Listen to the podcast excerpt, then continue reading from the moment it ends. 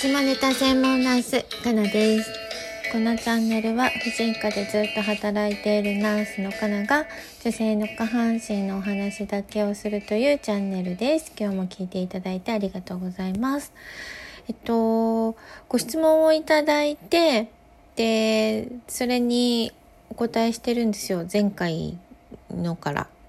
えっと、ご質問の内容が、えっと、かなの仕事でね、何か怖いことって体験してますかっていう、あの、質問だったんですね。で、怖いこと、どんなことあったかなっていろいろ考えてたら、もう本当にいっぱい出てきて、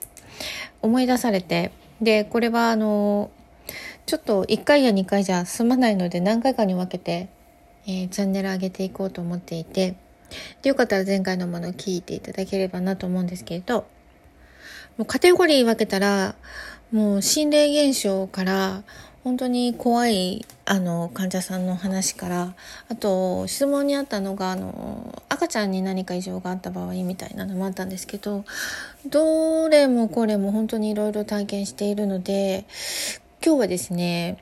うーんと殺人事件と心霊現象を両方一緒にお話しします。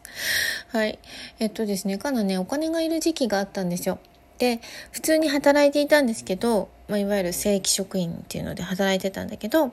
それ以外にアルバイトをしてたのね。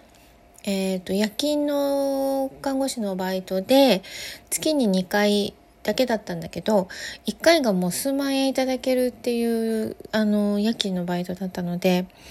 なかなかいいお金がいただけたのでやってたんですけど、で、そこは、あの、やっぱり同じく産婦人科だったんですね。で、女医さんの先生で、で、もうお産をするのはやめると、あの、先生が高齢になってきたので、出産はもうお取り扱いをしないということになったんだけど、一応その夜、だから夜勤のナースを一人置いておこうというのは、これはもう本当マジ電話番だったんですけど、そう、電話番と、次の日の朝の外来の準備っていう2つの仕事が主な仕事だったんですけれど、それでもやっぱね、3万円くらいもらったんだよね、確かね。なかなかいいじゃないですか。で、ある時、えっと、あ、うんと、その前に先生はね、まあ、そこそこの高齢で、えっと、独身の女性で一人暮らしでした。で、昼間は、えー、お手伝いさんが何名か来てるっていう感じだったんだけど、夜は、えー、基本的に電話は取り継がないでっていうことでした。で、先生は、睡眠薬飲んで寝ちゃうから、あの、よほど何かじゃない限り起こさないでって言われていました。ということで、患者さんから、あの何か問い合わせがあった時に、そこら辺も全部対応、ナースのできる範疇で対応していくっていうことも含めてのいい、まあ、バイト代だったんだけど、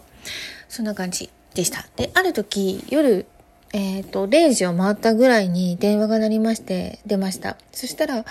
同じ地区の医師会の、えー、男の先生ドクターだったんですね。で、先生に代わってくださいということだったんですけれど、大変申し訳ないですけど、ということで要件を一応伺うことになってるので、聞いたところ、えー、やはり同じ医師会の、まあ、あの、ある、えー、ドクターが殺されましたと。で、奥さんに、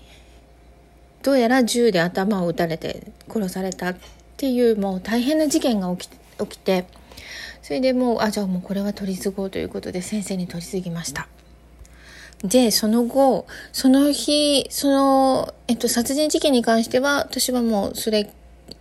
しかもその第一報だけしか聞いてなくてその後はもう聞いてないんだけどその日ねその後ねいろいろあったんですよ心霊現象的な。ただ、もうこれって、あの、ナースあるあるというか、病院あるあるなんだけど、誰もいない、えー、病室からのナースコールですね。はい。もう、あの、入院患者いないんで、そこね、お産やめちゃったからね、ナースコールが鳴るんですよ。あとね、えっ、ー、と、いないはずの新生児の泣き声がしてました。そう。で、これも、まあ、あるあるなんだけど、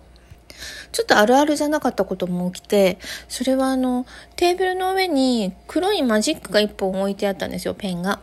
で、それが、あの、置いてあったのね、ペン立てに立ってるんじゃなくて。それがですね、転がるんですよ。コロコロ、コロコロって。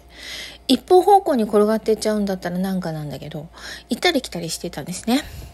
で、それを見ながら、あ、なんか起きてるって思いました。で、不思議なのが、全然怖くないんですよ。その時、その場にいて、そう、怖くなかったの。不思議ですね。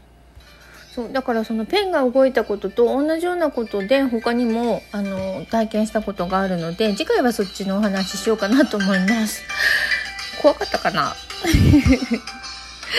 はいということで今日も聞いていただいてありがとうございました。次回もまた怖い話続きいきたいと思いますので、えー、よかったら聞いてください。下ネタじゃなかったね。じゃあ終わります。かなでした。バイバイ。